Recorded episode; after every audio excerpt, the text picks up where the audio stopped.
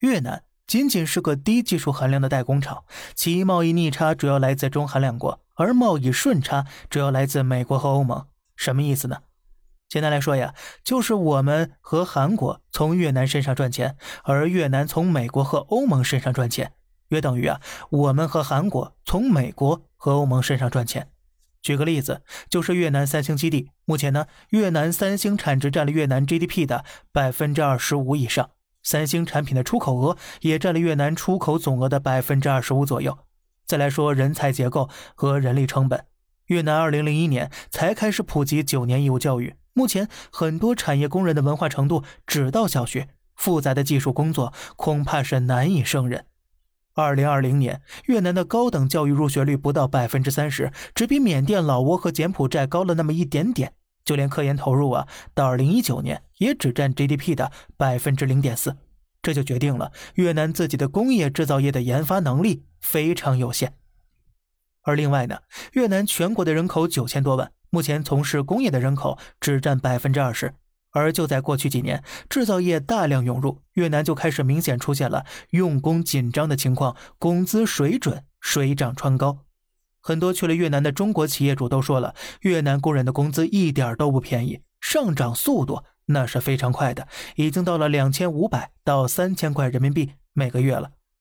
再来说说资金方面，二零一五年以来，越南百分之七十以上的出口额都是外资企业贡献的。这充分说明了越南经济自己的自主能动性非常之弱，外面有任何风吹草动就会承担风险。美联储随便加个息都可能嗝屁呀！再来说说基础设施，因为外企在越南基本上搞的都是低价劳动力的组装制造业，对越南来讲呢，做一个低端代工厂，加工环节利润是非常低的。大家都知道。有一个微笑曲线，曲线两端的研发和行销，其产生的技术专利以及品牌服务，是曲线中间制造生产的组装制造利润的数倍之多呀。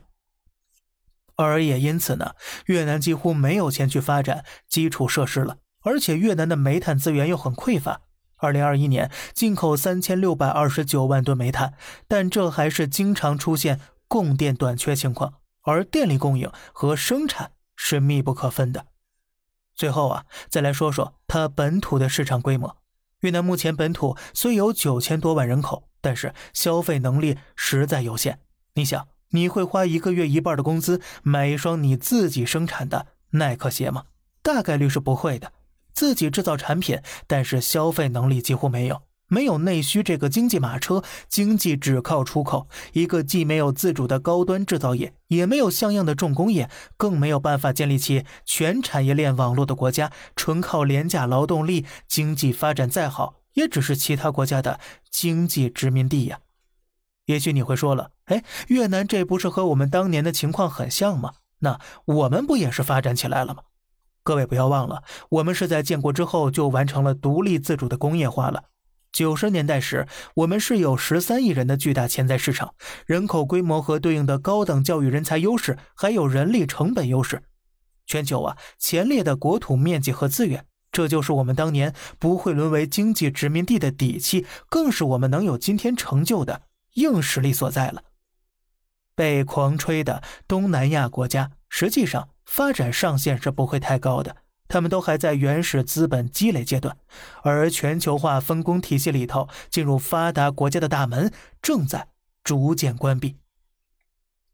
回到房地产这件事情，当东南亚国家房价被炒上天，比肩中国一线城市时，他们本国人均 GDP 只相当于国内的三四五六线城市，老百姓根本负担不起被外国炒房客炒起的房价。那炒房是个击鼓传花的游戏。那么这个花由谁来从炒房客手中接呢？本地人买不起，最后又会卖给谁呢？要么套牢，要么就是忽悠一批新的国人。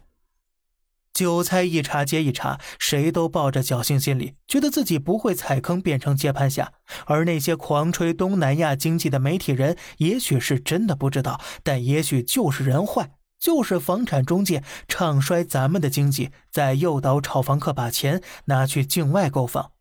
而这一切对他们来讲呢，是百利而无一害的。那么我们要做的就是擦亮双眼，不要被这些人带跑节奏蒙住双眼。